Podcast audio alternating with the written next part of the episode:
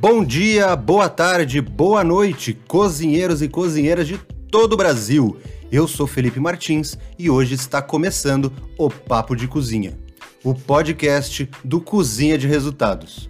Um projeto onde eu compartilho meus oito anos de experiência na área de gastronomia, levando conhecimento para você que é dono ou dona de um negócio, trabalha ou quer trabalhar nesse ramo.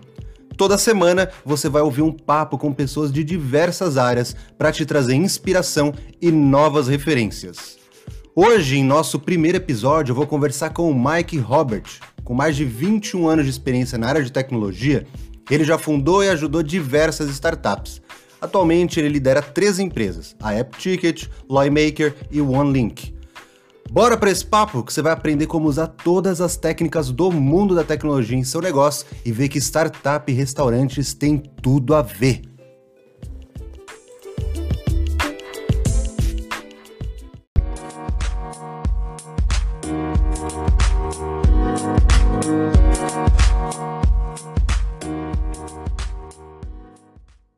Fechou.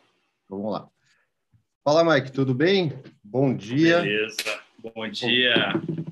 Bom, primeiro quero é, agradecer você de ter aceitado o meu convite. É, fazer um podcast já é uma coisa que eu tenho muita vontade há muito tempo.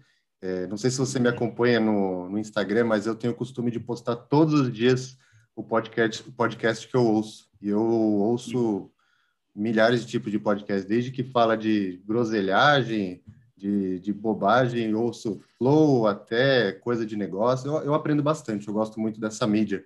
Não sei se você consome também.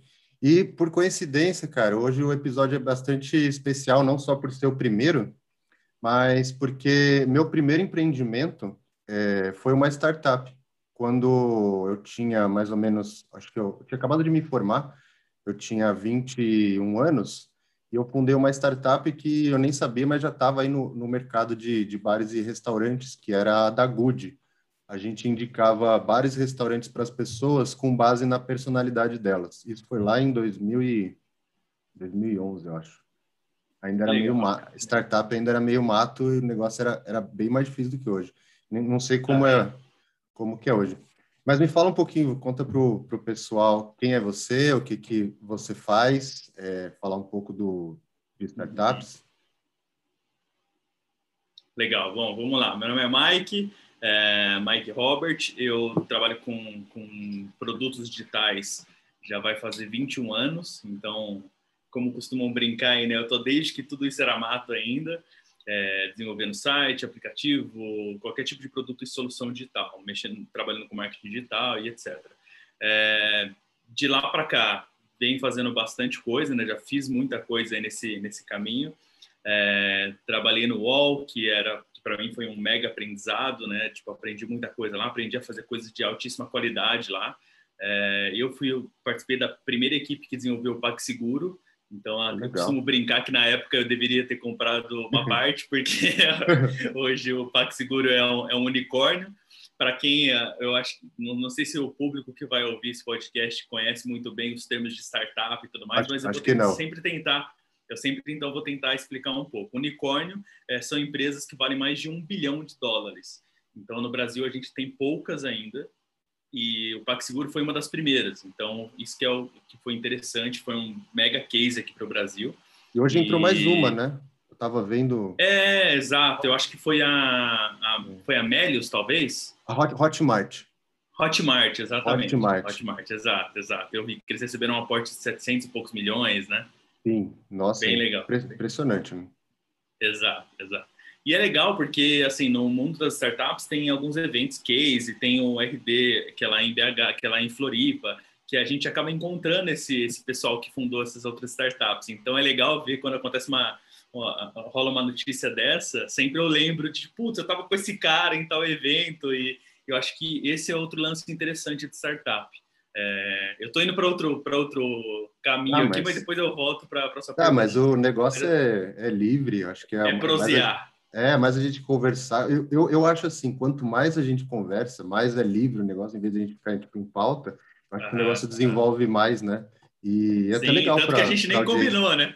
Nem combinamos a pauta. Exatamente, legal. É, bom, então, assim, o que eu acho interessante do mundo de startups é exatamente esse lance de tipo de troca de informações.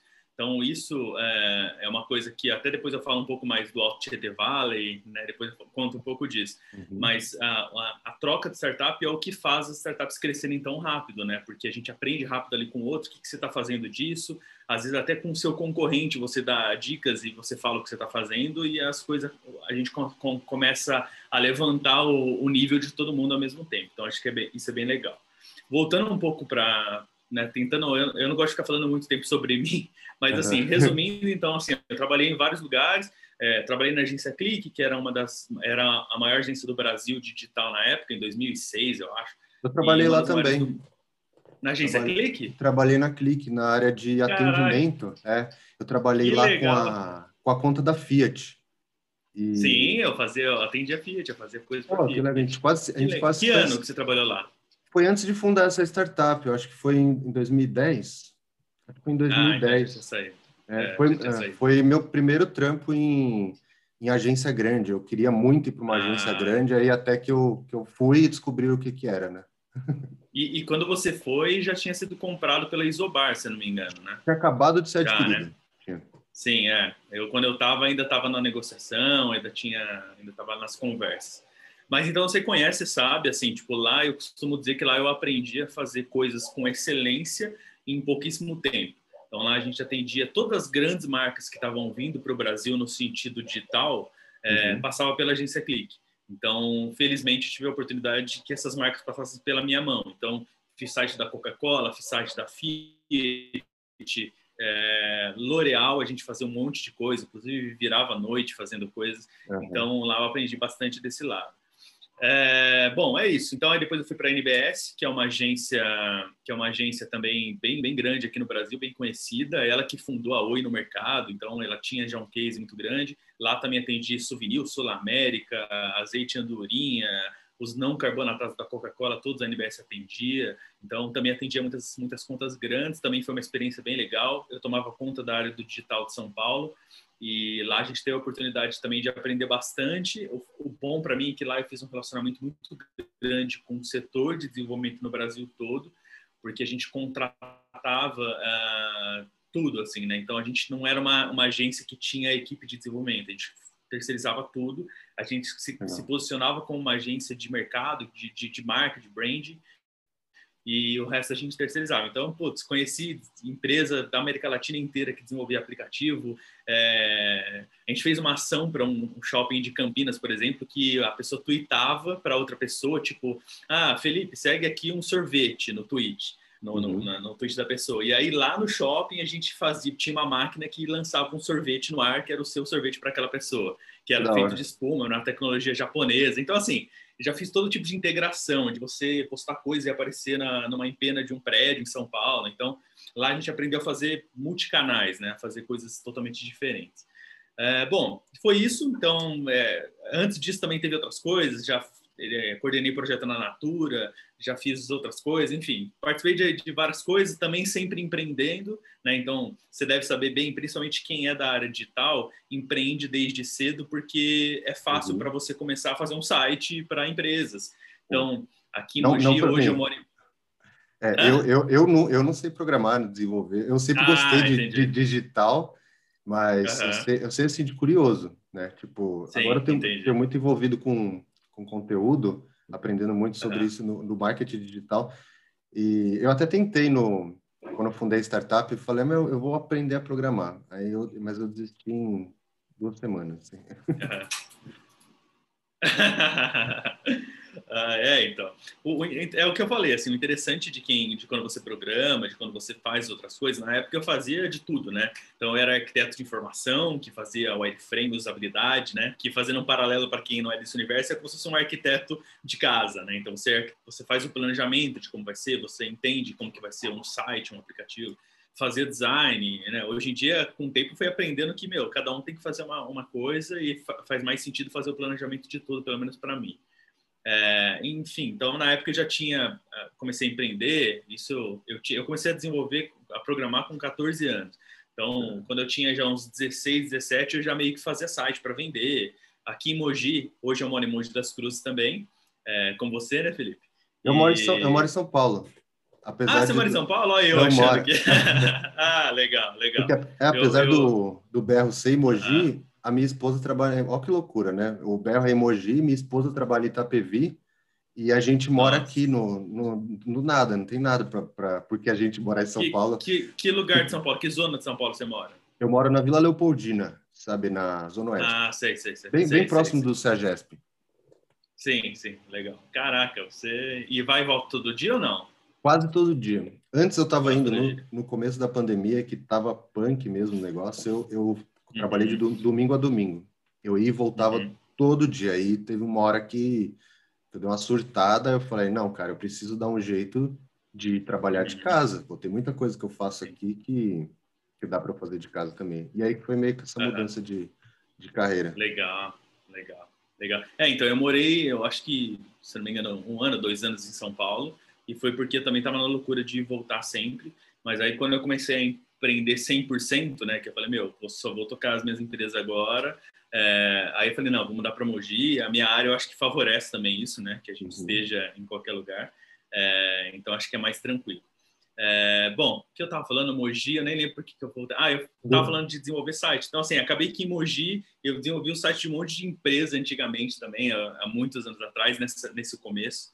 É, então, acho que isso trouxe uma experiência legal. Então, bom, contei aí em alguns minutos a, a, minha, a minha trajetória até eu começar a empreender. É, você quer que eu já comece a falar sobre startups, como que eu me envolvi nesse mundo? O que, que você pode, prefere, Felipe? Não, pode falar, mas eu achei uma coisa muito interessante que, que você pegou, que eu, eu falo muito disso no, no Instagram, pessoal, que é, eu, eu, pelo menos, eu acredito nisso, não sei o que, que você acha, mas é, a gente deve empreender com aquilo que a gente conhece e empreender quando você tem experiência na área. Então, tipo, você abriu sua startup, não sei quando você abriu, mas, poxa, você já tem um puto de um background, você programa desde os 14 anos, trabalhou em agência, trabalhou nisso, aquilo, você vai criando bagagem, vai criando networking, né, conhecendo pessoas, é, vai desenvolvendo novas habilidades. E muitas pessoas, na, isso acontece com certeza na, na sua área, eu lembro da época de startup, mas na minha acontece muito, que é assim, a, a pessoa quer, ela quer abrir um restaurante, ela quer abrir um negócio e ela não, nunca fez nada disso.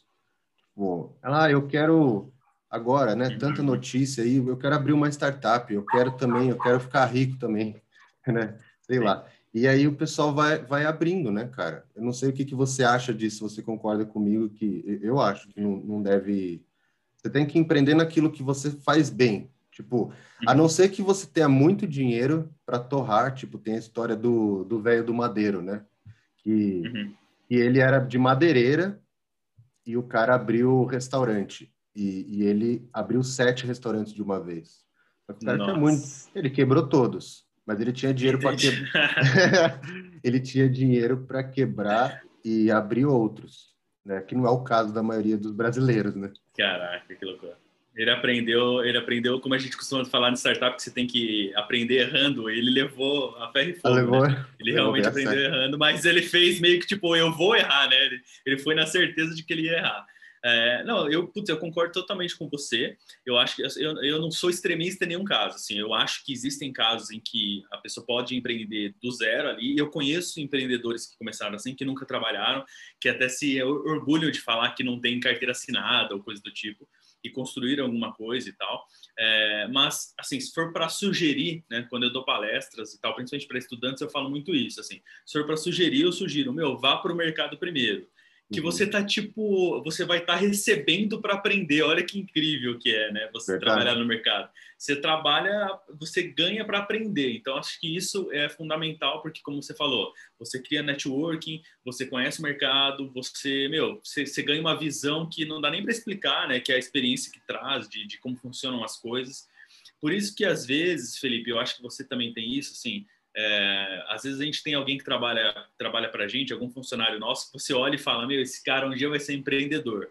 Porque uhum. também tem esse lance, assim, pô, você vai, você tem esse objetivo de empreender, você vai começar a trabalhar para alguém, meu, olha o macro, cara, olha tudo. Trabalha aqui lá pro, pro Felipe entregando como motoboy, mas, meu, já vê como que você pode ajudar também pensar na logística e ver como que você, se você pode entender como funciona a cozinha e como funcionam as compras, enfim, dá para você também começar a ter esse olhar mais macro, que é o que o empresário tem.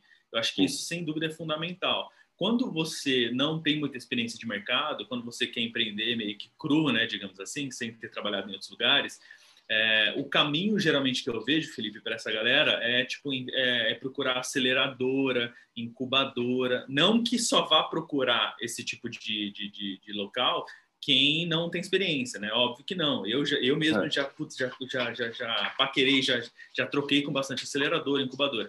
Mas, Mas para essa legal... galera. É... Desculpa de cortar, acho que é legal falar para o pessoal o que, que é uma aceleradora incubadora. Sim, não, eu vou falar, eu vou falar. Tá. É, é, então, assim, então, eu acho que o que é interessante é que quando a pessoa está nessa necessidade, meu, eu preciso aprender, eu preciso empreender, assim, eu comecei um negócio, mas eu não entendi tudo. Então, ela, se ela for, por exemplo, numa incubadora, o que, que é uma incubadora? Incubadora é um local que geralmente vai te dar um espaço físico. Né? Hoje em dia, com o Covid mudou bastante, nem sempre é espaço físico, mas assim, ela vai te dar o espaço e ela vai te dar tudo que for preciso para que você consiga fazer o seu negócio andar.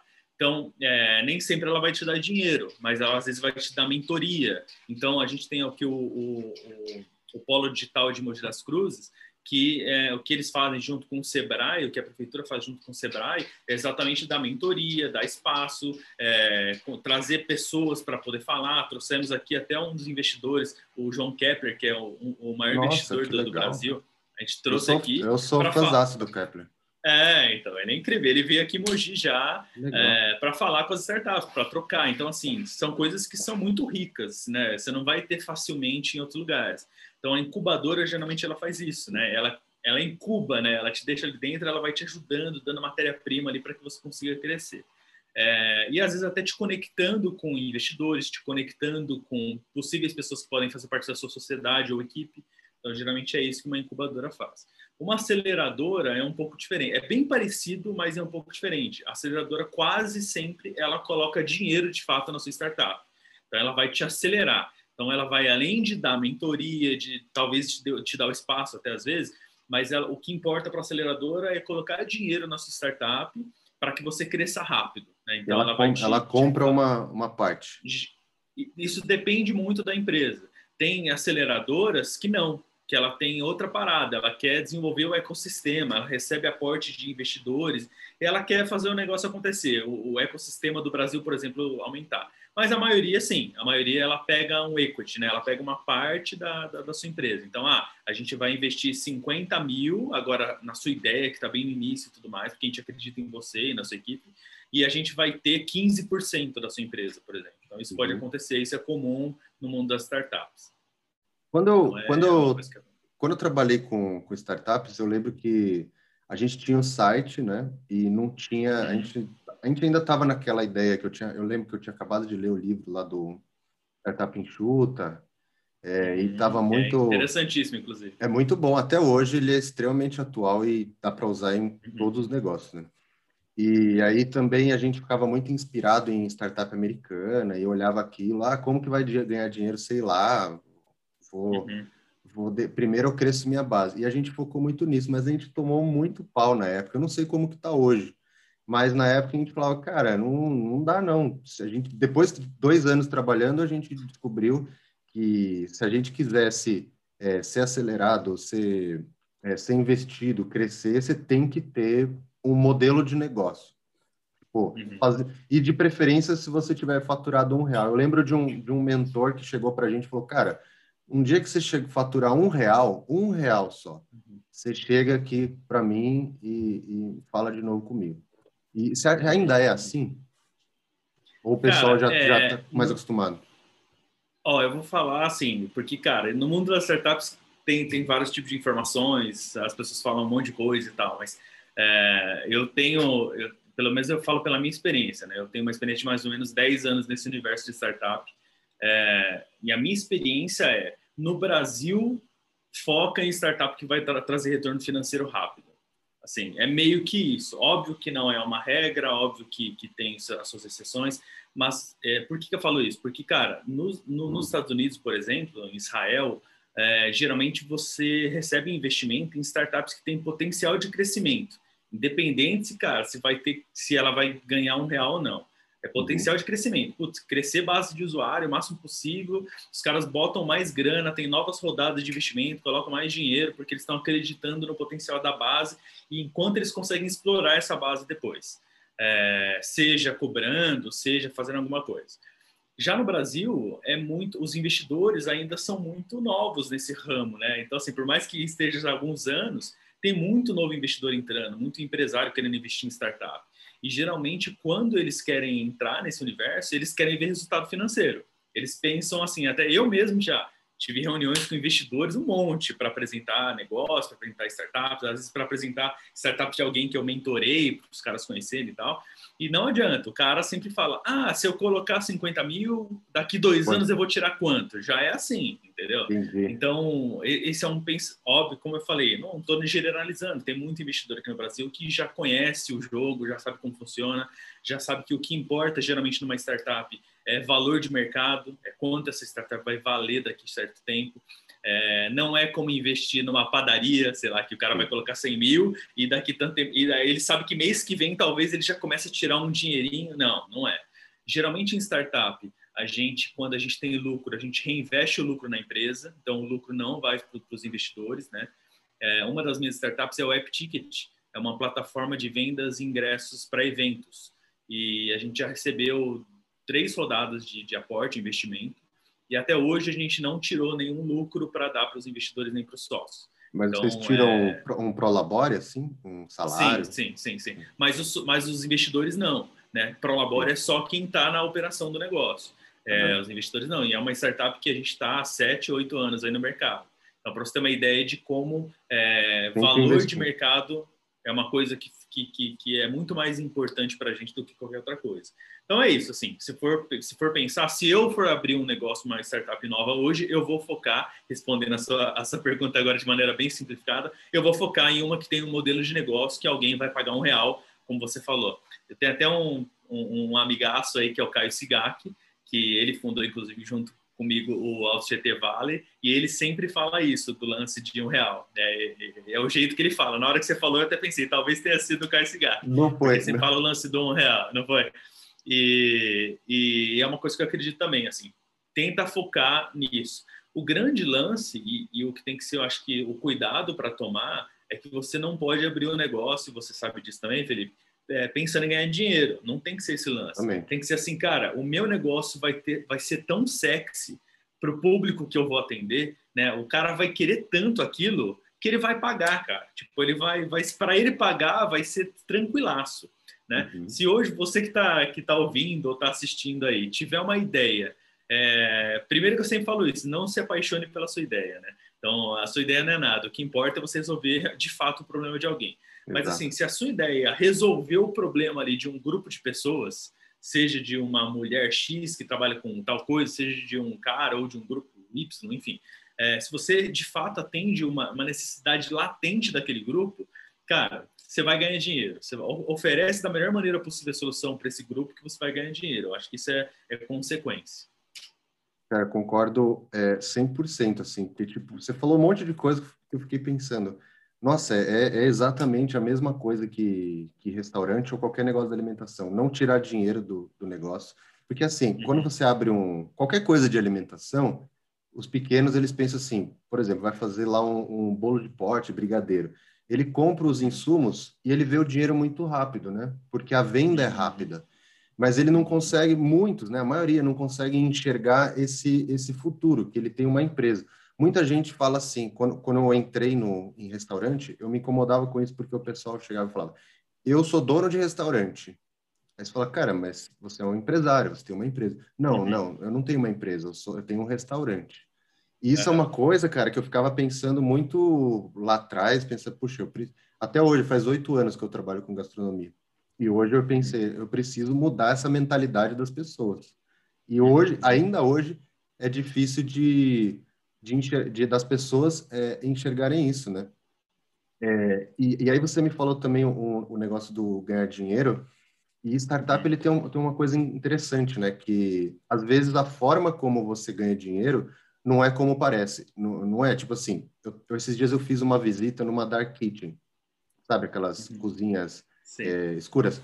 E, e era, é uma é, é uma startup, é uma empresa, é uma startup já muito grande dos Estados Unidos. Eles começaram lá e eles abriram vários polos. Tem na China, tem na Espanha, México e eles abriram aqui no Brasil. Aí eu fui visitar um polo lá. É, eles têm vários aqui em São Paulo. Eles querem expandir para outras cidades. E aí, é, só, no, só na unidade que eu fui, tinham 35 restaurantes. E mó loucura, né, cara? Cada restaurante lá pequenininho, cara, assim, tinha cozinha de é, menos de 10 metros quadrados. E vendia uhum. mil, mil refeições, era algo absurdo. E eles cobravam por aluguel, tudo lá. Aí eu perguntei pro. A gente foi lá desenrolando papo, tudo com o gerente, e ele falou, cara, mas na realidade, a forma como a empresa faz dinheiro de fato não é alugando cozinha. Alugar cozinha não dá dinheiro. A gente ganha com o nível de informação que a gente dá sobre a alimentação mundial. Tipo, porque tem tanto polo em tanto lugar que os caras criam umas informações cabulosas, assim, que eles vendem para grandes indústrias. Caraca, ah, mano. Cara, cara, que, coisa... que incrível. Aí eu falei, então vocês estão dispostos a investir milhões de dólares para ganhar informação, para você ver como hoje é, informação é tão valioso, né? Você sabe muito melhor do que eu isso, né? Uhum, Mas uhum. eu achei isso muito louco. E em startup, a, a, às vezes o, o, empreendedor também que está começando uma startup, ele pode não se dar conta disso, né? Que às vezes o que ele está uhum. gerando ali, por exemplo, a sua empresa de links, eu, é, a primeiro momento você olha e fica pensando, pô, mas como que o Mike ganha dinheiro? Mas eu, eu acho aquilo lá uhum. muito poderoso, cara, porque você vai, você está rastreando, muito rastreamento, né? Uhum. É, a gente consegue saber bastante coisa, assim, bastante informação. Claro que é, mantendo a privacidade toda, assim, são informações gerais, né? Então a gente consegue saber. Né? Hoje a gente tem, é, bom, a startup que você falou é o OneLink, né? O-N-N-E.link, é um como se fosse uma, um centralizador, um organizador de links. É uma mega tendência hoje em dia as pessoas terem microsites, né? Então é, cada vez mais no mundo as pessoas estão indo para esse caminho, né? A gente há um tempo atrás estava indo para o caminho de landing page, né, que é um uhum. site resumido em uma página só, com foco ali no resultado. É, como eu trabalho desde 2000 com site, eu lembro que antigamente, Felipe, pra você ter uma ideia, era engraçado isso até, eu ia fazer o site para uma empresa de contabilidade, por exemplo, um escritório de contabilidade. E aí o cara colocar a cotação do dólar no site dele, ele queria colocar o tempo, ele queria colocar assim, então assim, tinha muito isso antigamente, do seu site ser como se fosse a sua loja, né? Você queria, exato. Então, você queria colocar coisas e tudo no seu site. Hoje em dia, e principalmente eu acho que as startups mostraram muito isso para as empresas convencionais, digamos assim, de que, cara, seu site tem que converter. O que, que é converter? É, é, é, tem que gerar uma conversão. Que, qual é o seu objetivo com seu site? É vender mais? Ah, não, o objetivo do meu site é branding. É tipo assim, eu quero que a pessoa entre e veja que minha empresa é uma empresa que existe, que é poderosa. Então, ok. Só que, meu, você não quer vender no final das contas? Então, assim, que tal você gerar novos no seu site? Então, cada vez mais as empresas foram acordando para essa realidade, que o meu site, ao invés de eu gastar um puta dele para fazer um site digamos, cheio de coisas, animações, vamos focar em, tipo, o meu site, o meu público é então, eu quero que quando o estudante entre nesse site, ele veja essa informação que é o que eu faço, ele veja esses benefícios e ele preenche os dados dele aqui para ele entrar para a gente entrar em contato com ele, por exemplo. Então, nem era isso. Só que aí com tá, tá dando uma, tá dando umas cortadas. É, Instagram foi. Peraí, Mike. Tra... Ah, tá, tá, né? agora, agora, você voltou. Você estava falando de. Voltou agora? Voltou. É. Tá, beleza. Vou, vou, vou, de novo. Eu reparei que você, você ficou meio robótico para mim. É, bom, então assim, a landing page, resumindo, é para você conseguir chegar no seu objetivo mais rápido. Então, ao invés de você gastar um puta dinheiro com um site cheio de coisa, você foca no que quer. Né? Deu exemplo, não sei se... Acho que... Travou de novo, hein? Travou. Oi. Pô, eu tô te ouvindo, eu tô te ouvindo, mas tá travou, a, travou a sua imagem. Aí, voltou. Puxa, é, é, é fogo, Tá bom. Né? Essas reuniões são sempre assim. Voltou, né? Uhum.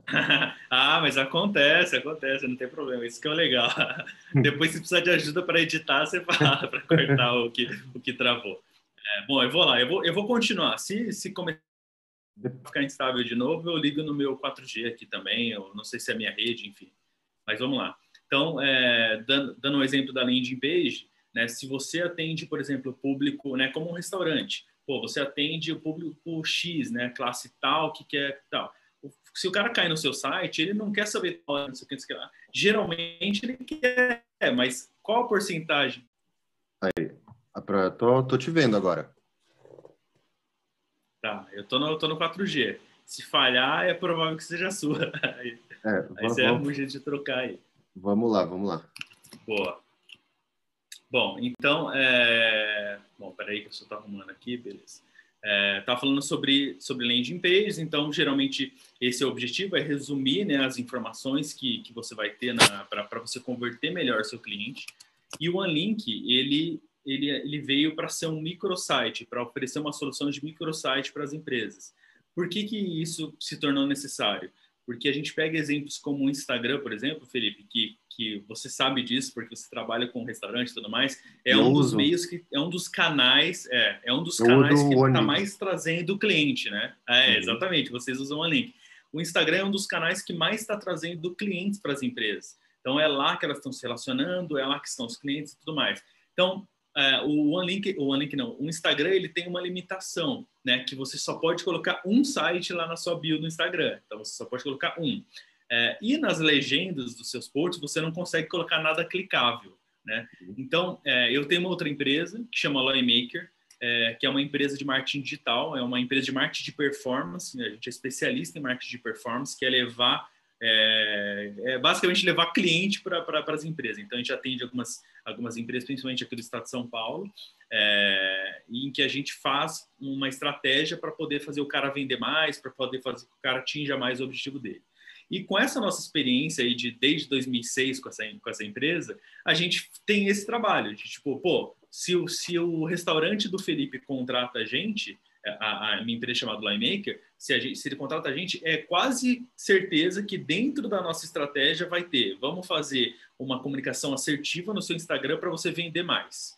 E aí, uhum. uma vez que a gente fala para você, pô, o cara tem que clicar lá no seu site da bio do Instagram e a gente tem que transformar isso num pedido no iFood ou transformar isso num pedido no WhatsApp. Então, se a gente tem esse objetivo, qual que é o nosso papel como estrategistas? Reduzir esse caminho. Né? Quanto mais for reduzido, né? Se você for abrir uma loja física no lugar e ela for longe, as chances do seu cliente ir são bem menores. Então é basicamente na internet a mesma coisa. Então assim, tô, só tô te contando desse, desse, desse jeito de pensar, porque foi, foi por isso que a gente criou o OneLink. Entendi. Porque o Mas acho que isso é, acho que isso ele... é, bem, é bem relevante tudo. E depois a gente pode até falar mais disso, uh -huh. porque eu uh -huh. acho essa acho que essa parte de, de, de trazer o cliente para Instagram e tudo é uma coisa uh uhum. -huh. muito importante para para quem tem negócio de alimentação e restaurante, a gente pode explorar bastante. Uhum. Eu, eu, gosto muito desse assunto. Boa, boa, vamos. E aí, então, o OneLink, né, como a gente falou, ele unifica todos os seus links, os seus canais de comunicação, de conteúdo, etc. Então, você entra lá no OneLink, o one.link, faz o seu cadastro em cinco minutos, você fez, né, Felipe? é bem rápido. É, até menos que cinco minutos. E aí, lá é interessante que você pode colocar os links para onde você quer levar, de fato, o seu cliente. Então dá para o, Jacan, por exemplo, o Eric Jacan, que é do MasterChef, é super famoso e ele usa um link nos, nos restaurantes dele. Ó, que legal. Ele fez, ele usa nos restaurantes, é. Mas, então, mas foi como? Foi eles... do nada, assim? Tipo, o Jacan apareceu ou vocês... Cara, tem, tem gente que usa, tem famoso que usa um link que achou do nada, que achou em alguém e começou a usar. É, só que do Jacan não. Do Jacan a gente tem uma estratégia comercial de entrar em contato com alguns com algumas pessoas né, com os empresários e tal, e a gente acabou chegando na empresária do Jacan. E aí, na hora que ela viu a solução.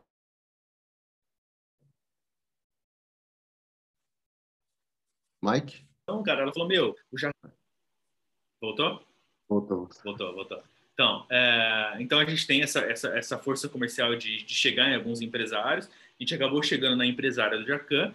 E aí ela falou isso pra gente. Ela falou: Meu, a gente está com uma existe essa necessidade mesmo, né? Hoje o site de tal restaurante nosso está desatualizado, a gente não quer focar nisso agora, até porque tem que ter agilidade. É, e o Jacan estava para lançar o delivery, um delivery de um dos restaurantes dele, e aí ele ia precisar exatamente dessa nossa solução do OneLink, que a pessoa clica lá no link do, do bio do, do, Instagram do restaurante dele e ela pode escolher entre pedir pelo iFood ou chamar no WhatsApp, por exemplo. Então, para isso, para ele ia, ia ser perfeito.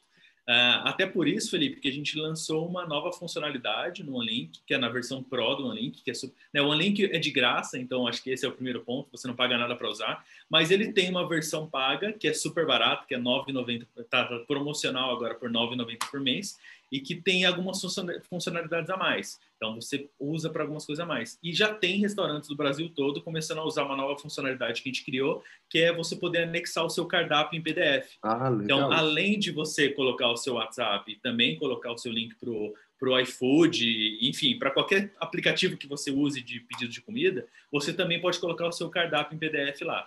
Então é interessante porque aí a pessoa está no seu Instagram, ela tem interesse, ela vai lá, olha o seu cardápio, já clica no link que ela quer fazer o pedido, tudo pelo seu link. Não vai dispersar, né? O objetivo principal do OneLink é evitar dispersão. Então não vai dispersar, então as chances de você vender mais são muito maiores. É o que geralmente acontece com quem começa a usar o OneLink na build do Instagram. Você tem quantos usuários hoje? Pode, você pode abrir? Não sei. Posso, posso. A gente é bem transparente nisso, assim, cara. A gente, a gente faz dois anos e pouco que a gente foi, foi criado. Depois eu até conto um pouco mais dessa história que é legal também. É, só que só no ano passado, no meio do ano passado, que a gente começou a focar para valer nessa, nessa startup e a gente atingiu esses dias 2.500 usuários. Então, Legal. assim, a gente hoje a gente não faz nenhum fora fora esses contatos comerciais que a gente faz com alguma, alguns empresários, a gente não faz, não investe nada, então a gente nunca colocou nenhum dinheiro no, no link em relação à, à mídia, sabe, divulgação e tal a gente cresce organicamente, então a gente está crescendo bastante, assim. No, no, último, no último mês agora, a gente cresceu quase 20%, para você ter uma ideia. Então, e, a gente está crescendo bastante. E é uma coisa que, que vai crescer ainda mais, né? Porque tem cada vez mais pessoas entrando no, no Instagram. Eu estava vendo Sim, que, em 2020 o Instagram estava com 70 milhões de brasileiros. E agora deve estar tá mais ainda, né? Deve estar tá com mais gente. É, né? eu não olhei os dados agora, mas eu, eu ando acompanhando que realmente está crescendo bastante. E esse, inclusive, Felipe, é um ponto que eu falo bastante para quem empreende, principalmente no mercado digital e também para quem vende no digital, né?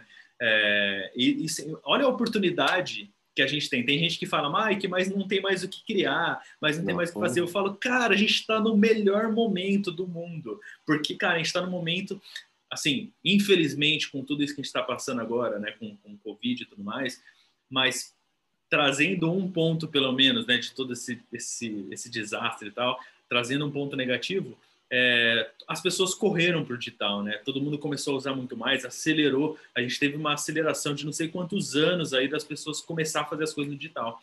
Você é de, você é de Mogi, conhece? É, tem, é, é, que eu não lembro o nome agora, mas tem um restaurante, uma lanchonete aqui que é super famosa e que nunca vendeu por delivery, nunca aceitou cartão. Ah, é o, o Rosita, né?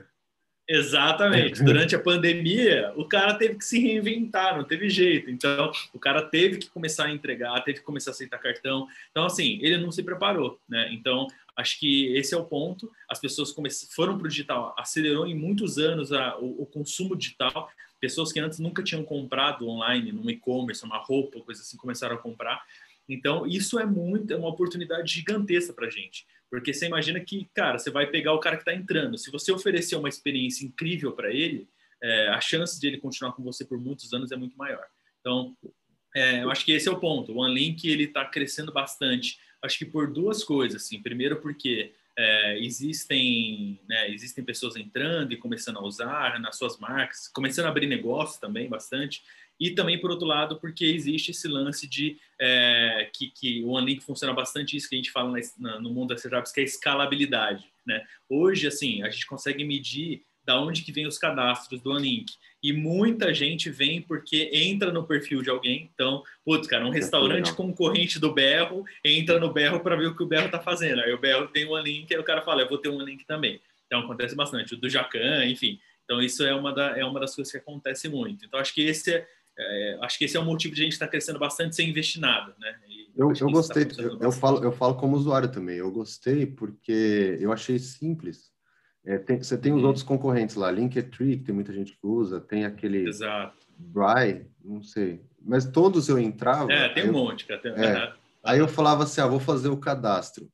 E era mau trabalho. E, tipo, não dava para entender o que que, que que, era. E o seu, não, eu entrei lá, não tô puxando o saco, não. É que é...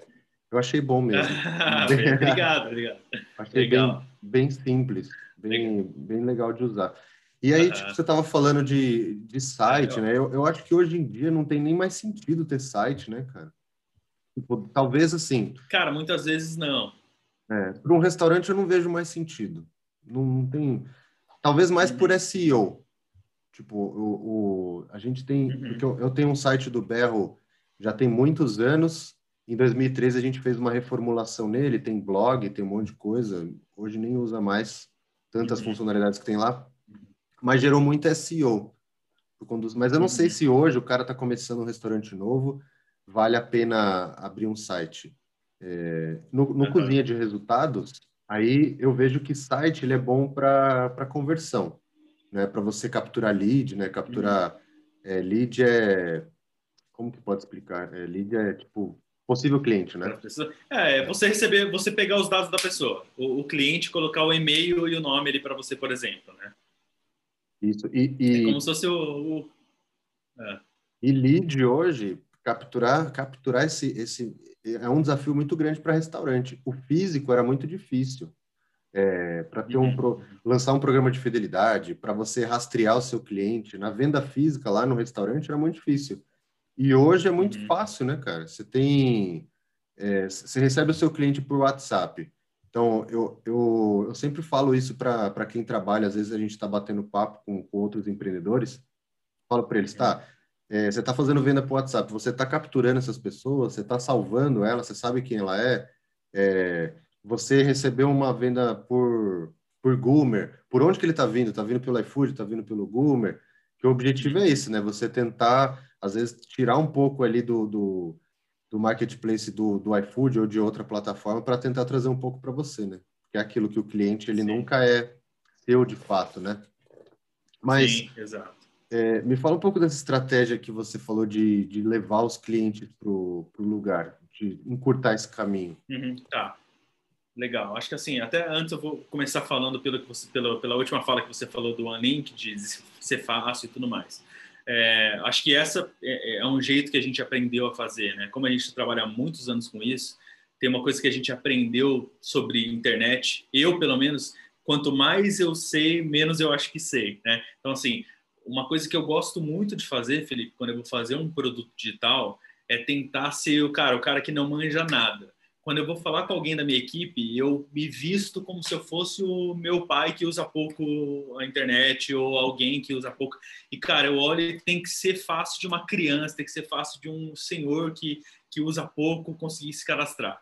Então, tem, acho que as coisas têm que ser assim. A gente chama isso de storytelling, né? De você contar uma história. Então, uh, é, lembre que eu falei lá atrás, não não se apaixone demais pela sua ideia, né? Não uhum. não fique olhando a sua ideia. Acho que esse é o lance quando a gente foi criar um link, ah, e até uma curiosidade interessante, tem uma playlist de, um, de, de alguns vídeos, uma minissérie que a gente gravou de quando a gente criou um link. Então a gente tem tudo documentado, não sei se você já viu, Felipe, isso. Não, não vi Mas ainda. a gente tem, a gente, é, depois eu vou te mandar, acho que você vai gostar de ver. É, o OneLink, quando a gente criou, foi um desafio que eu lancei de como a gente vai criar uma startup em 15 dias. E aí a primeira versão do Link foi criada, a primeira assim, tinha pouquíssimas coisas ainda, depois a gente foi com os anos, com os meses, os anos a gente foi aprimorando. Mas a primeira versão mesmo tinha foi criada em 15 dias, né? Caramba. Óbvio que eu peguei só pessoas sêniores, então eram só pessoas que entendiam bastante, conheciam, tinha uma mega experiência, uma mega bagagem, e a gente conseguiu fazer isso e a gente documentou isso. Então a gente lançou o Anink, inclusive quando a gente lançou, a gente lançou no Brasil e em Portugal. É, a gente fez, né, como eu já tinha dado, ido, ido, dar uma palestra em Portugal, a gente fez uma parceria com o pessoal de lá. Então foi interessante que foi um, um case documentado, digamos assim, foi uma, um, projeto documentado. Depois eu te passo aí se você quiser disponibilizar o, a, a, playlist dos vídeos no YouTube pessoal também. Mas é, então assim, o, o, quando a gente foi criar um link, o pensamento foi esse foi assim, meu, o que, que o cara quer? Ah, ele quer que o cara compre no iFood dele. É, esse é o caminho final. Então, o Unlink, cara, o, o, processo nosso de cadastro, o painel, tem que ser o máximo transparente e fácil possível para conseguir chegar naquele objetivo do cara. Né? Então, acho que quando você for fazer um produto digital, ou até na, né, no, no restaurante, eu acho que é assim também. Cara, o objetivo do cara não é é, sei lá, não é comer comida, né? Eu acho que esse é o lance, assim, tem muita coisa. O cara tá indo ali porque ele tá indo levar pessoas para fazer reunião ali, porque ele tá indo com a família dele, que é uma experiência incrível. Então, você tem que pensar no, no, em, em tudo isso, né? Você pode falar muito melhor do que eu, muito melhor é, do que eu disso eu, do que qualquer Eu acho, eu acho mas, que a, a ah. desculpa cortar, mas eu acho que só como te complementando. Não, eu, eu só acho... vou depois para outra pergunta sua, mas manda aí. Eu, eu acho que o que é muito importante hoje é quem está no ramo de restaurante é a gente pensar que a gente não está vendendo comida, porque comida você, você compra no supermercado, é, você compra qualquer pizza de, de, de, eu ia falar de 10 reais, mas nem existe mais pizza de 10 reais, né? Sei lá. hoje é já 20, né? Subiu para 20, pode ser. Você Exato. compra qualquer coisa. Hoje eu, eu, tava, eu tava conversando isso com o meu pai. Por que, que a gente está dando tão certo? Por que, que na, na pandemia a gente está indo bem? Né? Tipo, se você for pegar o ano passado, apesar de todo o caos e terrível, a gente cresceu 9%. E, e aumentou a base de clientes. A gente, no, nosso delivery era muito pequeno, a gente conseguiu crescer para caramba. É, porque... E eu compro, hein? Eu compro, eu sou cliente. Você aprova, então. Eu aprovo, muito bom. É, da cidade aqui, se você quer qualidade, é um dos melhores. E, e, é, e, é, óbvio, né, que a gente tem que ter uma comida muito gostosa. Eu acho que isso é. Tipo, a pessoa que abrir um restaurante e falar qual que é o diferencial do seu restaurante, você falar, ah, minha comida é boa, cara, não. Pô, é o mínimo, né? Você vai abrir um negócio, sua comida tem que ter, tem que ser, Exato. tem que ser gostosa. Então eu estava dizendo para o meu pai, cara, eu acho que a gente está no, no mercado de levar afeto e carinho para as pessoas. É por isso que a gente está dando certo. Uhum. Então a gente coloca lá no, no Instagram do, do Berro. É, eu, nós transformamos meu pai num personagem, não sei se você acompanha a gente, e ele fala sobre a, ele fala sobre a vida dele, é, ele mostra o dia a dia do restaurante, e aquilo é ele mesmo, não é? Não está inventando, né? É uma coisa autêntica dele. Ele é um, meu pai é muito engraçado. E vão mostrando ali ah. bastidor e mostra, e mostra outro personagem que é, que é, a, é a pessoa da cozinha. É, eu também apareço muito lá.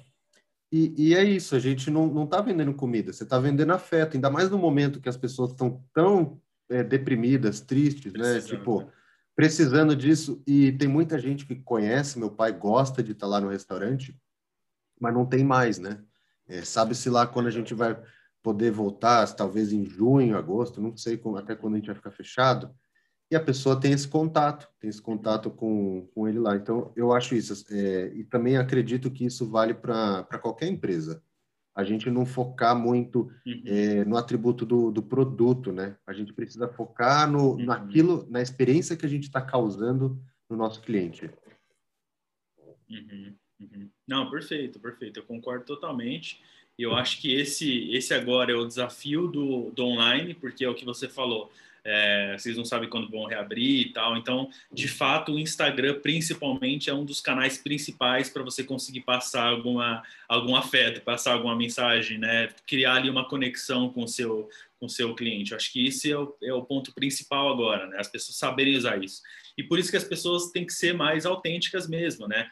Acho que cada vez mais a gente está caminhando para esse lado, né? Antigamente na internet era muito coisas construídas, né? Até uhum. para a gente como agência na Lawmaker tem esse desafio de pegar a essência do nosso cliente, da marca do nosso cliente, de entender ele e tentar transparecer isso de uma maneira totalmente autêntica, que seja real, né? Não dá mais para você criar. Até por isso que a gente fala isso é, lá na Lawmaker, a gente fala muito disso, Felipe. A gente fala do ano passado para cá, a gente achou o nosso perfil de cliente lá, e a gente não aceita outro tipo de cliente. Quando alguém chega para a gente, a gente vê que não cabe no nosso perfil de cliente, a gente não, não, não pega como cliente, mesmo sendo às vezes uma conta grande de 20 mil e, e tanto, porque não faz sentido porque não, a gente não vai conseguir vender aquilo que a gente não acredita, a gente, é, é, é muito complicado, né? Então, é, eu acho que isso que você falou faz total sentido. Mas agora, só voltando para não ficar perdido aquela sua pergunta de site para restaurante e tudo mais, se é necessário, se não é necessário, qual é a minha opinião, é, eu acho que de fato, até fazendo um paralelo, ah, alguns anos atrás estava dando uma palestra, não lembro em que cidade que era, e aí, uma, no final da palestra, um do, do, do pessoal que estava assistindo veio lá conversar comigo e falou: ah, minha mãe, ela fabrica roupa, ela faz roupas e tal, e está começando a fazer sucesso e tudo mais. É, quanto custa para fazer um e-commerce, né? Para desenvolver um, um e-commerce?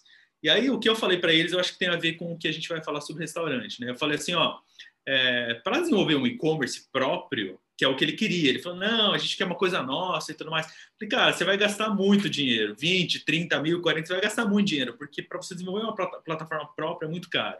Falei, cara, amanhã você consegue começar a vender online. Tem um monte de marketplace, de sites de venda de, de, de vestuário, né, como, como Mercado Livre, como etc. Mas tem muitos especializados, inclusive, que você pode ir lá e começar a vender amanhã. E aí amanhã você já consegue testar se está funcionando, se as roupas que a sua mãe faz vende online, como que ela vende, como que você vai encontrar o seu perfil de cliente online. Então, aí você já vai começar a aprender bastante. Eu acho que no restaurante, né, pegando paralelo para pro, os dias atuais para o restaurante, eu acho que é a mesma coisa. Amanhã, né, com o iFood, vocês sabem disso, com esse aplicativo. É, em poucos dias você já começa, é, já cria um, um, canal de conexão para você começar a vender. Então, acho que esse é o ponto principal.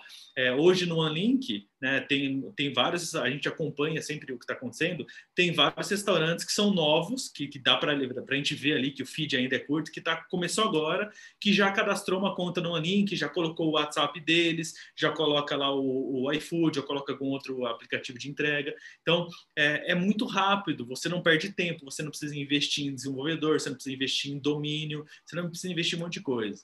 E você sabe bem, Felipe, antigamente um domínio era mega importante, né? Você ia abrir uma empresa, você, tipo, domínio, para quem não sabe, é o www.seunome.com.br.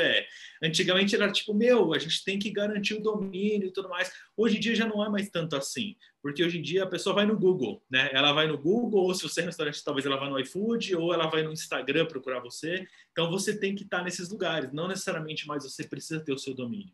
Então, se você é pequeno, se você está começando, eu não faria um site eu, eu estaria nos canais principais que o meu cliente vai estar, e aí é um estudo que você tem que fazer com os seus possíveis perfis de cliente, né? É, e você está nesse canal, putz, meu cliente está no Instagram, eu vou estar no Instagram da melhor maneira possível. É, vou criar uma conta no OneLink, né? Porque eu vou atender no WhatsApp esse cara, então aí eu já coloco o OneLink lá com o WhatsApp. Vou atender no iFood, por exemplo, já ponho o iFood lá e acabou, você já está contemplando tudo. Aí tem uma outra pegada que aí o, acho que tem a ver com o que você está falando, Felipe, que é o lance do SEO, que, né, para quem não, não sabe, SEO é Search Engine Optimization, que é você fazer técnicas para você ficar melhor posicionado no Google, sem pagar por isso, né? Sem pagar, porque se você pagar hoje no Google, você fica lá nos, nos anúncios, né? Nos resultados de anúncios. Mas se você não quiser pagar, existem técnicas para você ficar melhor posicionado no Google. É, isso é caro. Fazer SEO é caro, de fato. Você vai precisar de especialistas para fazer isso. A Lawmaker, é, a gente é especialista nisso, então a gente sabe que você vai ter que gastar tempo, é, tempo e dinheiro, né? Porque não é, não é de um mês para o outro, é uma coisa que você vai construir.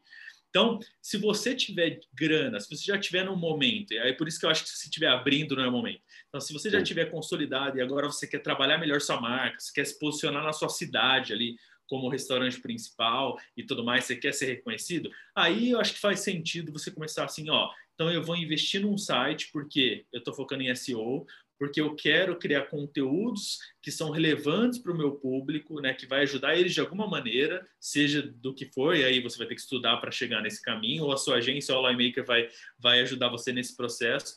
E aí sim você vai começar a fazer técnicas para que quando a pessoa escreva restaurante São José dos Campos, ou enfim, a cidade que você tiver, o cara vai achar o seu site ali entre os três primeiros da, sem você pagar por isso. Então, só que isso é uma construção, né? Isso é uma coisa que você vai construindo com o tempo. Então, então assim, quando a gente fala em tempo e dinheiro, né? Você precisa de bastante tempo e você precisa colocar dinheiro. Não é uma coisa que eu acho que faz sentido para quem está começando, para quem ainda é pequeno, para quem quer começar a testar, vender o seu produto. Acho que é uma coisa de cada vez. Então, se eu fosse sugerir, eu ia sugerir assim, meu, começou agora, tem que focar ali em conversão, em começar a desenvolver um feed interessante no seu Instagram, por exemplo, é, e vender, porque só vendendo, e você sabe bem disso, Felipe, ao longo dos, de muitos anos aí do Berro, é, só vendendo você conhece seu cliente, você vai aperfeiçoando seu atendimento, seu produto e, e, e outras coisas. Então, não se preocupe em gastar muita grana com coisas que não é o seu core, que não é o que você faz de, de, principal. Você você não ganha dinheiro com tráfego no seu site, você ganha dinheiro vendendo o seu, a sua refeição, o seu alimento. Então, você tem que fazer, Exato. gastar o mínimo possível e focar em, em, em as pessoas chegarem até você. É, eu concordo totalmente. Eu estava pensando nisso esses dias. É, tipo, a Emoji, por exemplo, que a gente tem muito comércio de rua pequenininho, Tava falando para minha esposa, falei, cara, eu acho que o, a saída para esse pessoal era o Mercado Livre. Eu não sei se, uhum. se muitos deles já vendem, mas é, talvez nem precisa mais de tantos comércios pequenininhos dessa forma.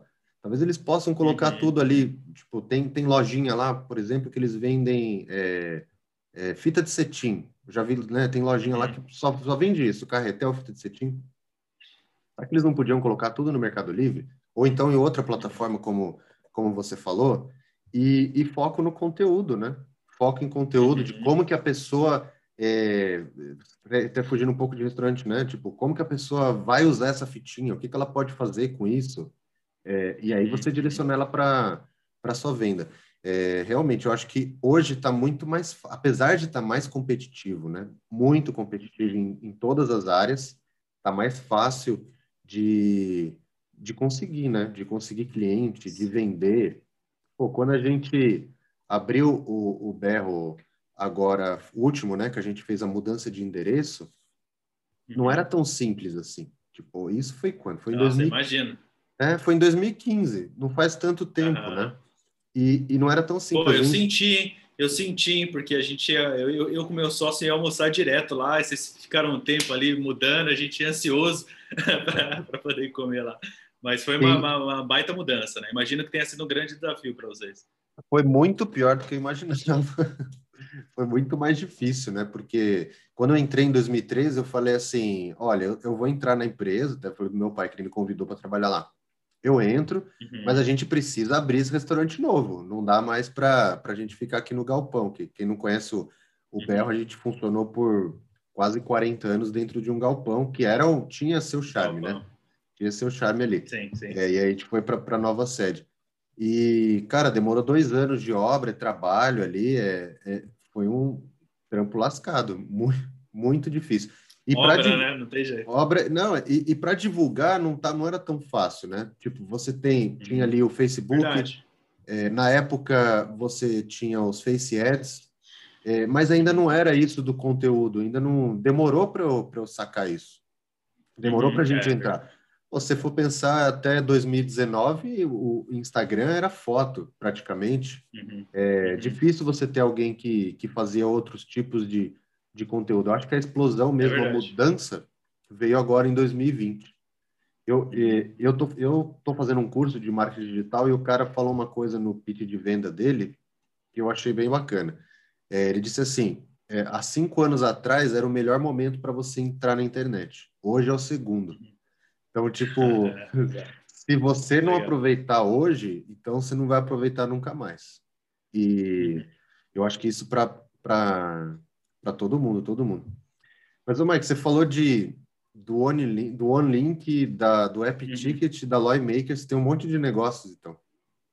É, eu sou envolvido em algumas coisas aí. E, o, e o é, cara, eu, eu, é, o Altite Vale, que na verdade não é um negócio, né, cara? É uma comunidade é, mas assim, só até para explicar, não, não, é que eu gosto de ter um monte de negócio, é que eu tenho um propósito assim de vida, é uma coisa que eu cada vez mais eu vejo em mim, que é resolver problemas assim. Putz, cara, eu sou apaixonado por resolver problemas. E principalmente quando são coisas relacionadas ao que eu entendo, né, a, a minha área, não tem como eu deixar de fazer acontecer. Então, acho que todas as coisas foram consequências. A Lawmaker, né, como eu falei, a gente surgiu acho que lá em 2006, nem lembro, faz bastante tempo aí que a gente surgiu no mercado, a gente foi mudando, era Social Hit, Banner Lab era uma empresa de banner, os banners que tem no Wall, no Terra e tudo mais, a gente que desenvolvia para grandes marcas, aí a gente fundiu essas duas que a gente tinha criado e virou a, o que é hoje a Lawmaker. A Lawmaker não, não tem como ela não existir, né, cara, para mim, assim, como, como sócio, porque eu sou um cara que gosta de resolver problema. Então, o, interessante da Linemaker é que eu consigo ajudar empresários a resolver o problema deles, né? Então, é com ela que eu consigo chegar para uma empresa que a gente atende, pegar uma conta é, e falar, meu, hoje você tem, tem tanto aqui de resultado esse mês, vamos subir tantos por cento. Até uma coisa que é legal, que eu gosto de falar bastante, que é o interessante da Lawmaker, Felipe, é que a gente pega aprendizados do, do mundo das startups e leva para as empresas convencionais. Então, esse, é, eu acho que essa é a grande sacada que faz o Lawmaker também crescer tanto quanto ela está crescendo. A gente foca em. Primeiro, que a gente tenta ser sempre um braço de marketing do nosso cliente. Então, a gente tenta fazer parte da equipe dele, né? Tá ali dentro do cliente de fato. E para você ter uma ideia como a gente não é uma agência, né, como a gente é diferente, às vezes a gente tem cliente que a gente contrata com o cliente uma agência para fazer alguma coisa. Então, Entendi. a gente é muito mais estratégico, a gente está muito mais. A gente, por exemplo, olha o seu faturamento, cara, a gente analisa como a gente pode melhorar a sua equipe. Então, a gente faz análises muito mais aprofundadas. O interessante é que a gente entende bastante de, de marketing digital e a gente entende bastante tecnologia. Então a gente pode, além de tudo isso, poder falar para você: meu, não vamos gastar dinheiro com esse site que você estava querendo fazer, ou não vamos gastar dinheiro com esse aplicativo que você estava querendo fazer. Vamos fazer uma ação X aqui que vai envolver internet offline e essa ação vai trazer um resultado melhor financeiro para você, por exemplo. Né? Então é muito focado nisso. Então a Maker existe para suprir essa minha necessidade de conseguir ajudar outros empresários.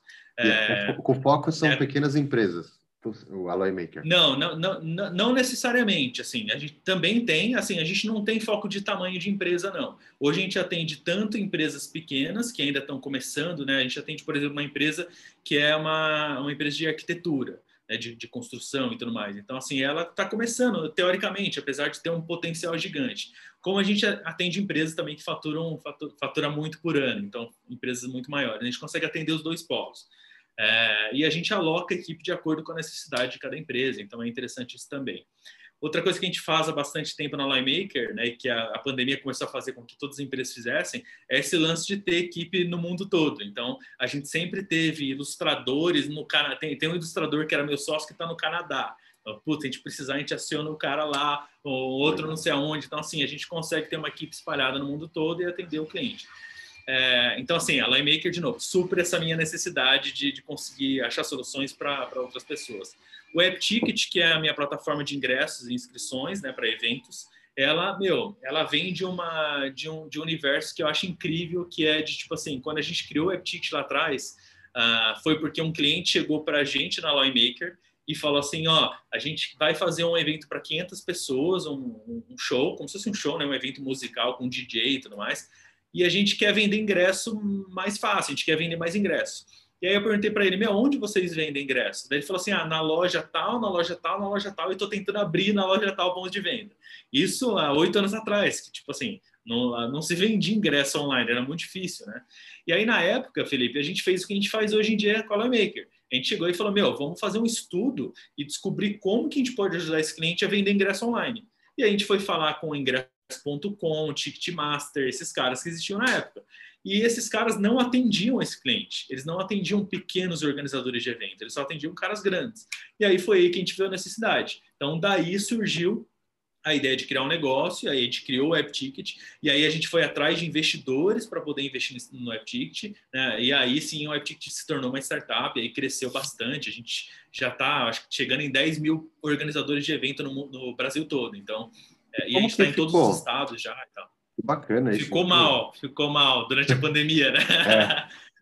ficou bem complicado. A área toda, né, de eventos assim foi impactada. O ano passado, nosso faturamento caiu 99,9%. Então, assim, Caraca. foi um ano 2020 foi um ano muito difícil, mas não só para a gente, né? Para todo o setor de eventos foi muito tá, tá ainda muito complicado para muita gente.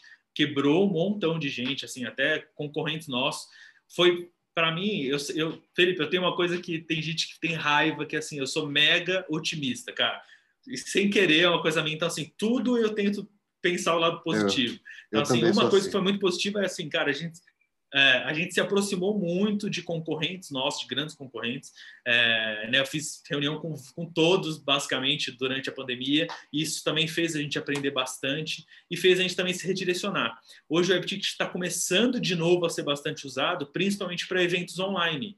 Então, o cara vai dar uma palestra online e aí ele consegue vender ingressos lá no Aptit. Ele cria o hot site dele lá rapidamente também, em alguns minutos, e consegue aceitar cartão de crédito, débito, boleto, e aí ele faz, consegue fazer a palestra dele vendendo é, pelo Aptit e faz a palestra online. É, então, a gente, né, por enquanto, está assim. Quando as coisas voltarem a normal, se Deus quiser logo, a gente vai voltar a vender, né? O, não sei se já fez o passeio de Maria Fumaça do trem de Guararema, por exemplo. Eles vendem exclusivamente via Aptit vendem para caramba, tem outros trens em Minas que vendem também. Então, assim, a gente tem no Brasil todo todo tipo de evento, né? Então, desde passeio de trem a curso, excursão, é, show, então tem tudo quanto é tipo.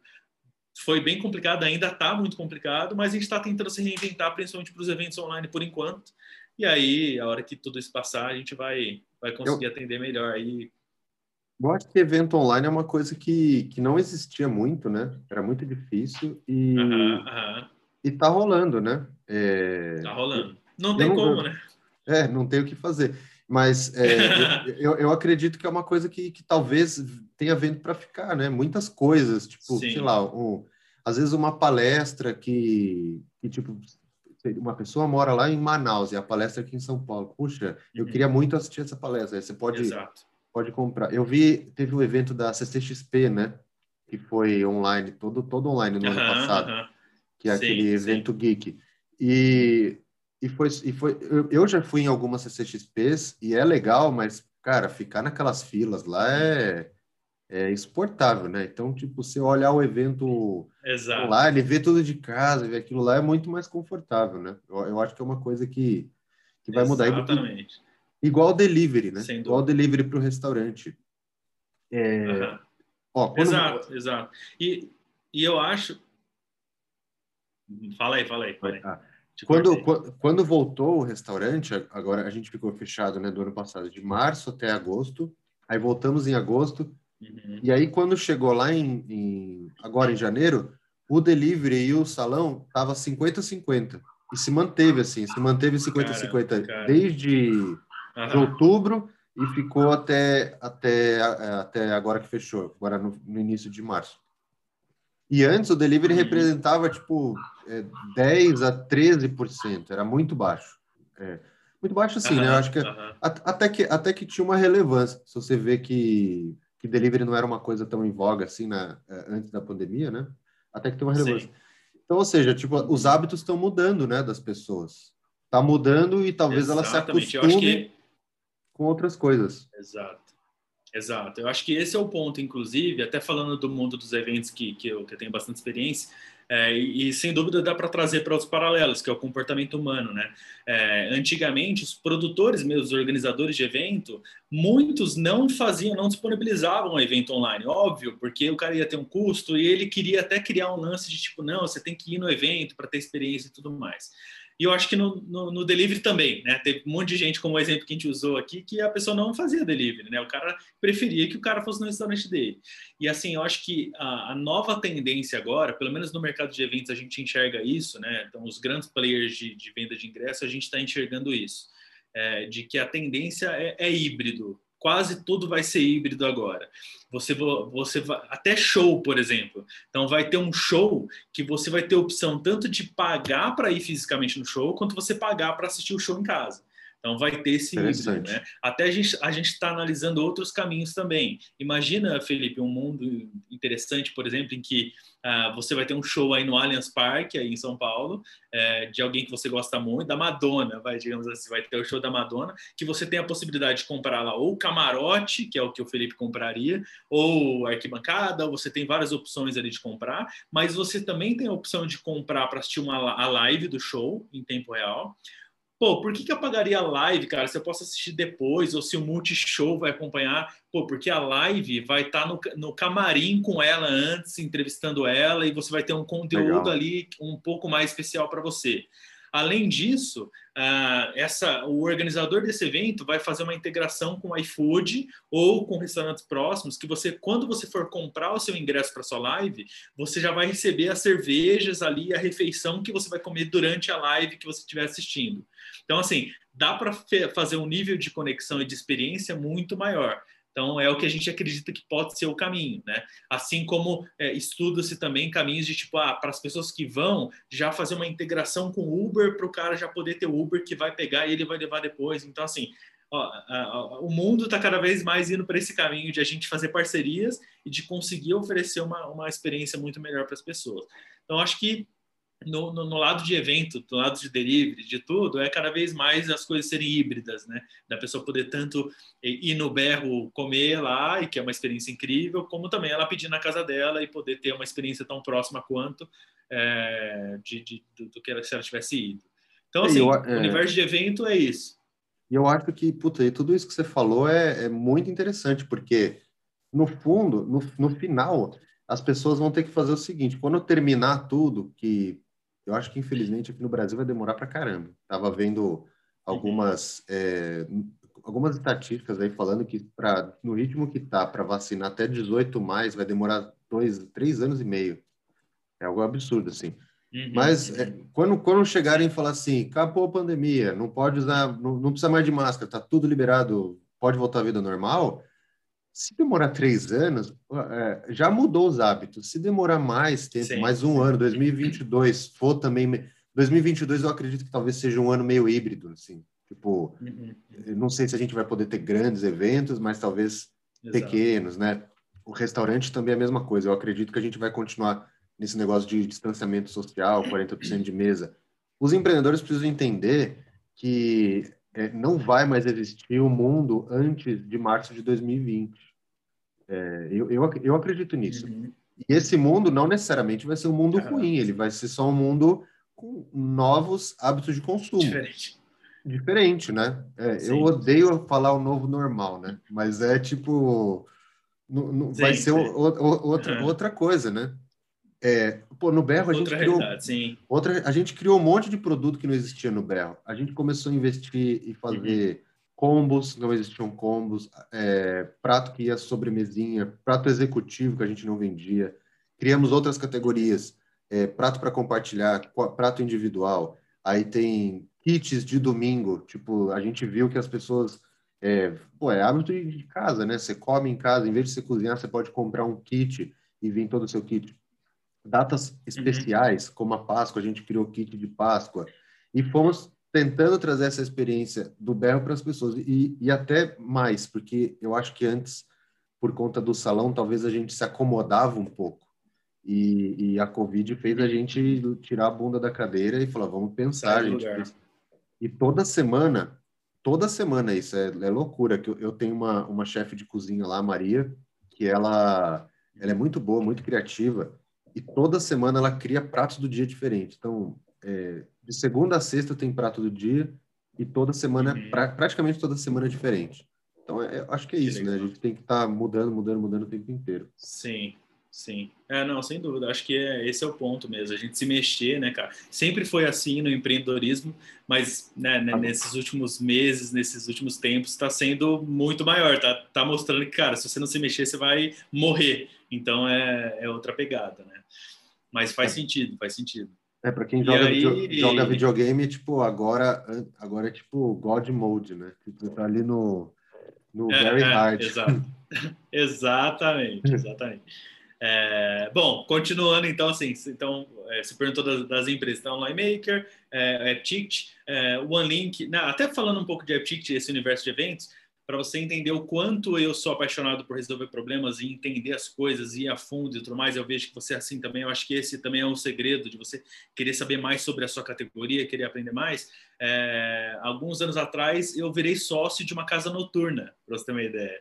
Então, não tinha nada a ver comigo. Eu sempre fui o nerd dos sócios, né, os caras tudo manjavam e tudo mais. Mas não só de casa noturna, como também fui sócio de alguns shows é, que, que, um dos meus sócios realizava, e eu entrei como sócio com ele para poder aprender mais, cara, para poder entender na pele ali como que é ser organizador de um evento, como que é ser um organizador de um evento para 2.500 pessoas. É, e na casa noturna, qual que é o desafio de um dono de casa noturna, cara? Que é lotar com 700 pessoas sexta-feira, 700 pessoas sábado. Então, assim, é um mega desafio. Foi uma, a gente ficou aberto durante uns dois anos e pouco foi uma, um MBA para mim, cara. Foi era, era incrível, emoji? assim, um aprendizado absurdo. Era emoji, era emoji. Era a melhor casa noturna de emoji quando existiu, cara. Qual que era? A, foi, a foi, Loft? Loft? Tequila. Tequila. Tequila. Pô, eu lembro, acho que eu Isso. cheguei aí. Acho é, não sei se, não é, sei se era. Acho que eu já tinha parado das baladas, talvez. Já devia ter parado, porque faz, faz assim, faz eu acho que dois anos. Então não foi, não é tão antigo assim. É, ó, se, meu, se meu som não estiver bom, você me avisa. Me não, avisa, tá, tá. Porque a bateria tá, tá bom. Tá e então assim foi legal porque foi assim eu não ficava no dia a dia obviamente eu não era da operação mas eu era o sócio que, que, que olhava para o lado do marketing então até assim lá também eu tentei fazer o que eu falo para todo mundo de pegar coisas de startup e levar para o mundo da físico Então lá, cara, para você ter uma ideia, a gente tinha captação de lead, a gente tinha usava um sistema bem legal que a gente sabia todas as pessoas. Então eu sabia fazer uma curva ABC e pegar, cara, os meus principais consumidores e fazer campanhas específicas para eles, o cara que mais consumia, a mulher que mais consumia lá.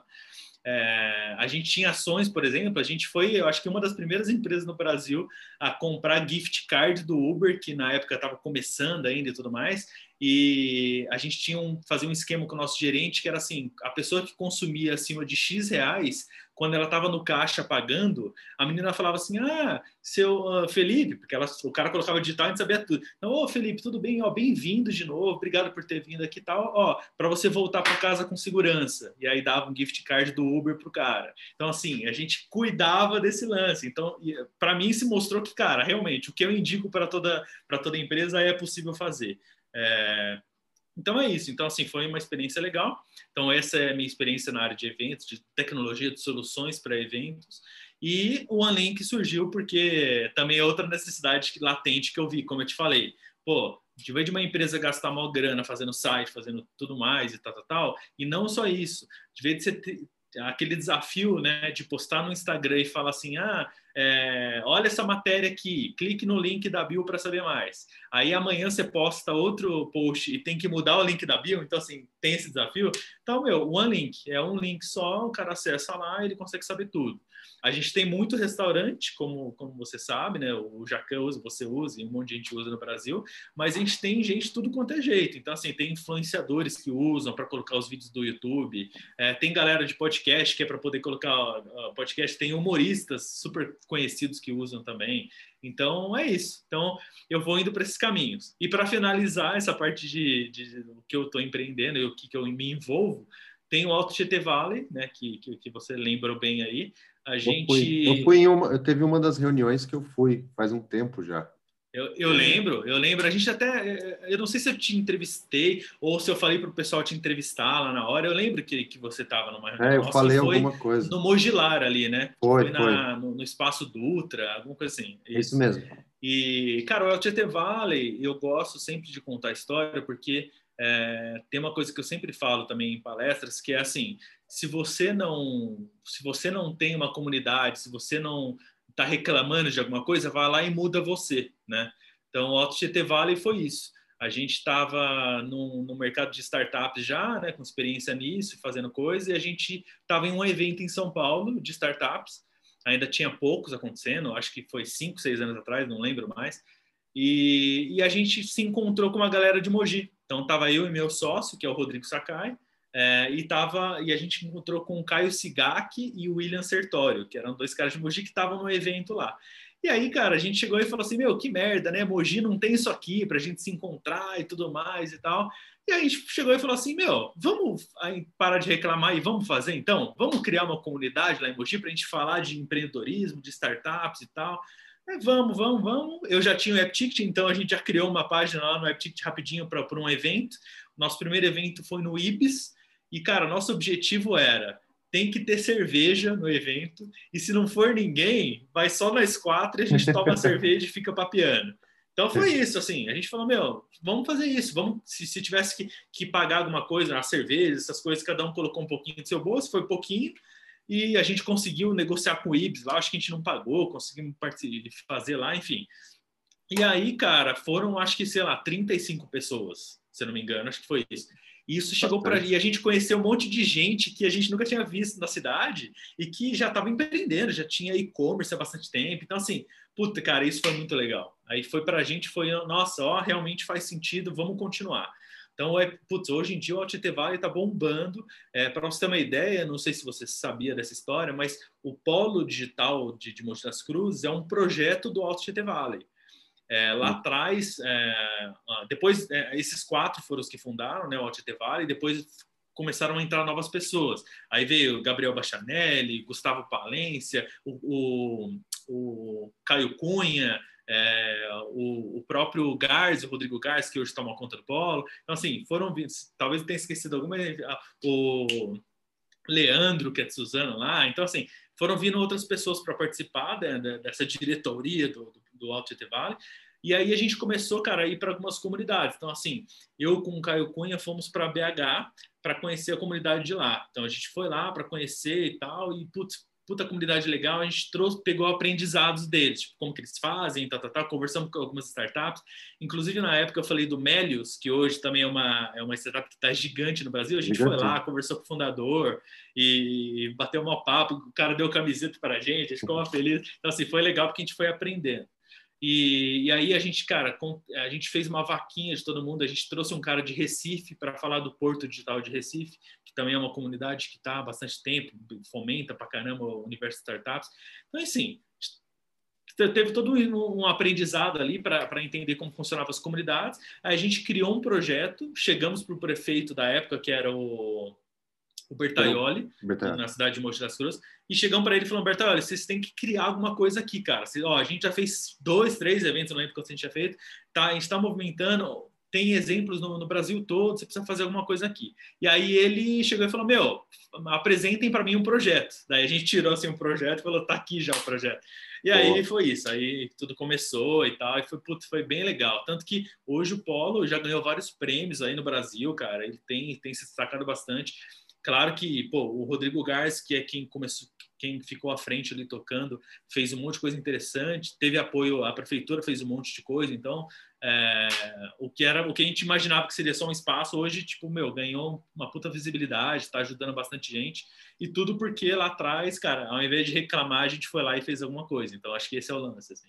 Pô, que lição, que, e, que legal, cara. Isso, isso é muito bacana, porque é, você vai desenvolver empresa na cidade, você traz impostos para a cidade, desenvolve, desenvolve. É, Exatamente. Você, você consegue trazer dinheiro para a cidade, né? E Mogi precisa muito uhum. disso, precisa de muita gente que investe, né?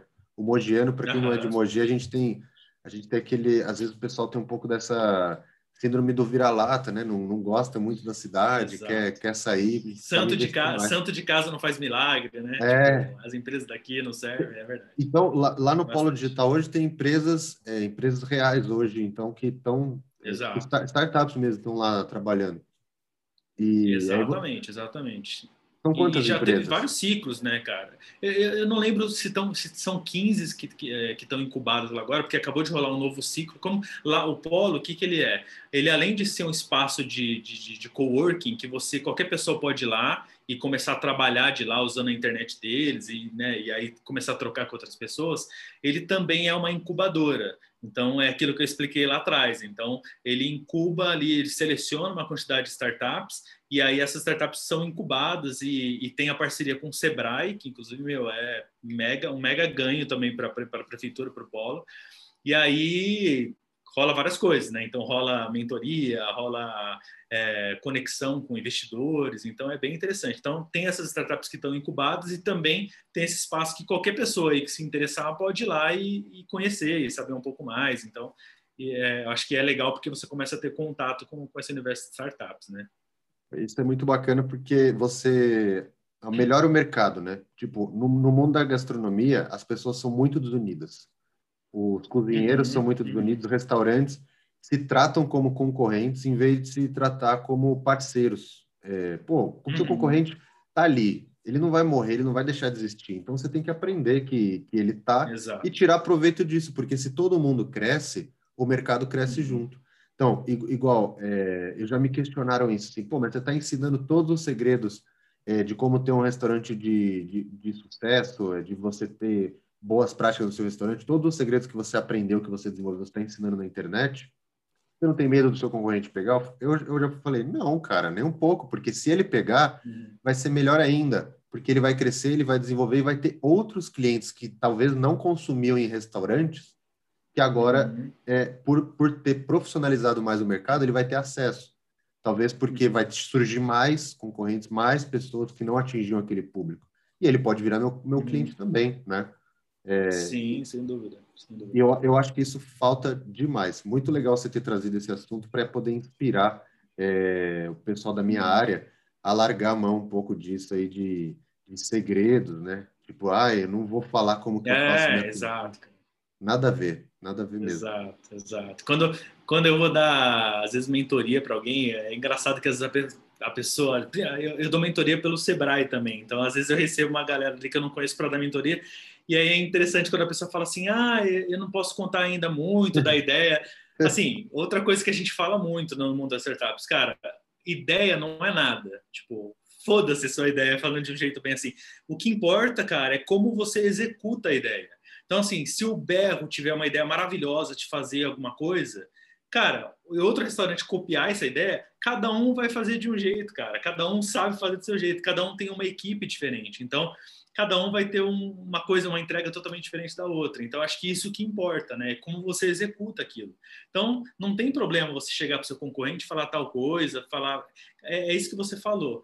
Quando eu fui para Portugal, eu estava conversando com um cara de lá que é desse mundo de startups, ele falou para mim uma coisa que eu gostei bastante, assim. Ele falou, Mike, startups, cara, é tipo, cada uma é um barco, uma navegação, né? A gente estava falando sobre descobrimento do Brasil, etc. E aí ele falou bem isso, assim, falou, cara, cada um é um barco. Tem um naviozão grandão lá e tem um barquinho pequeno. Quando a maré sobe, ou seja, quando o nível do mercado sobe, todo mundo sobe, cara. O barquinho não vai ficar lá embaixo. Todo mundo sobe. Então, acho que esse é o aprendizado para qualquer área. Faça a sua categoria subir, que você vai subir junto você vai pegar onda nos outros até, cara. Então, assim. Cara, é, eu acho que se é hoje. Eu, eu tava falando isso para minha mulher, cara. Eu acho que se hoje o Outback lançasse um. Tá, porque a gente está muito nesse de curso. Se o Outback lançasse um curso de. Ó, oh, o segredo do Outback, seria muito bom para o mercado. E, e, outra. É, pode ser que se você aplicar exatamente tudo que ele fez, é, não dá certo na sua região. Às vezes Exatamente. é, cada um é cada um. Eu, eu ensino é, eu ensino o que eu faço, mas eu sei que a realidade de muitos empreendedores não é a minha. Então, tipo, eu mostro lá a minha cozinha. Eu tenho ultra congelador, tenho câmara fria, câmara freezer, tenho isso, tenho aquilo. Pô, se eu ficar falando para o cara, você tem que planejar seu cronograma de produção, fazer isso. O cara está começando, não, não, é assim. Da mesma forma que se o Outback me ensinar a fazer, não, não vai dar certo. E ainda pode ser usado ainda como ativo de marketing, né? Eu acho que seria, é, seria bom, ainda ia pegar bem para a empresa Exato. se eles fizessem isso. Claro, então, quem, quem lançando, ensina é referência, né? Estamos é, lançando ideia aí, então, para o Outback lançar o curso do Segredo do Outback. Outback. Exato. Como formar filas enormes no seu... Né? Todos os lugares tem fila. Nossa, é muito. É... Ô, Mike, é, eu acho boa, que a gente boa. bateu um papo bem legal. É, acho que já, já deu um, uma hora e meia de, de conversa. Uma hora e meia. Uhum, é, uhum. Cara, eu gostei demais. Eu gostei bastante, cara. Muito interessante. Gostei muito. Uhum. Mais uma vez, eu agradeço mesmo você ter topado participar. É, a gente se conhecia de, de vista, uhum. né? E, e foi muito bacana a gente poder trocar isso. Eu tenho certeza de que muita coisa que você falou aqui, quem estiver ouvindo e é do, do meu ramo, vai pegar e vai conseguir aplicar no negócio, porque é muito parecido, é muita coisa, é, lições, assim, eu achei impressionante, muito que você falou, cara. E eu agradeço mesmo você ter participado. Uhum. Muito obrigado e estou sempre à disposição quando você precisar, é só chamar uhum. e a gente troca mais ideia, fala mais coisa que você quiser também que eu ajude. E se quiser encerrar, falar alguma coisa para o pessoal, e também, é, encerrando, assim, eu, essa Bom, é uma ideia que eu queria falar pro, ah. nesse podcast, que é encerrar falando. Acho que você já disse muita coisa, mas se você resumisse em uma frase, uhum. assim, o que, que a startup pode, o que a startup e os seus negócios podem ensinar para um dono de restaurante, dono de negócio de alimentação? Uhum. Uhum. Tá. É, cara, primeiro assim, queria agradecer, acho que foi incrível, foi puta, puta, papo gostoso, é gostoso falar sobre o que a gente gosta, né? Sobre o que a gente é apaixonado, então acho que rendeu bastante, foi bem legal, espero que, que de fato contribua para quem estiver ouvindo, né? Para que as pessoas consigam aplicar realmente na, no dia a dia delas, no negócio delas. É, acho que assim, o principal, uma coisa que eu falo bastante, que tem a ver com o universo de startups, é que assim, é, faça, né? Faça o quanto antes, eu acho que essa é uma das coisas principais. Erre rápido, né? Erre sempre, né? A gente sempre fala, é um, é um dilema do mundo das startups, é rápido e erre sempre. E, tipo, acho que a frase que, que simboliza, é, e eu acho que tem bastante a ver com o que a gente faz, é assim, feito é melhor do que perfeito. Então, quando você for fazer alguma coisa, faz, cara. Faz, porque amanhã você melhora. Tipo, coloca no ar, entrega, né? O OneLink, a gente fala isso muitas vezes, às vezes, às vezes tem algum, algum empreendedor que pergunta para mim, Mike, mas dá para fazer tal coisa? Será que não sei o que? Eu falo, cara, cria, vai lá e faz. Aí depois você vai ver, dá para ver estatística de acesso, vai entender como vai funcionar e você vai mexendo. Então, assim, faz. Acho que as pessoas têm medo de, de dar o primeiro passo, né? De ir lá e fazer. Então, acho que esse é o aprendizado que eu passo. E quem quiser saber mais sobre mim, sobre meus negócios, é só acessar meu link. Então é onne.link barra Mike Robert. Mike, depois você põe aí, né? Na, vou pôr, vou pôr na descrição. saber como escreve. Legal. Bom, vou então disponibilizar. é só entrar no link. Legal. Vai ter alguns cortes que eu vou colocar no é... YouTube e também vai ter lá no, no Spotify. É, ainda não sei quando que eu vou subir, porque eu estou juntando, tô juntando alguns episódios, e mas em breve eu te aviso. Uhum. Valeu, Mike. Legal, Muito obrigado. Então, é isso. Obrigado a você, cara. E só para e, e, finalizando como eu finalizo sempre minhas palestras, é, é uma frase que eu falo para todo mundo, né? Tudo que você for fazer, que você se, se, se permitir fazer, que você quiser começar a mexer e tudo mais, seja foda naquilo que você está fazendo. Faça o seu melhor e não, tenho dúvida de que vai dar certo e, e a gente vai crescer todo mundo junto. Com certeza. Valeu, Valeu, Felipe. um abração, até mais. Um abraço, cara, até mais. Valeu, tchau, tchau.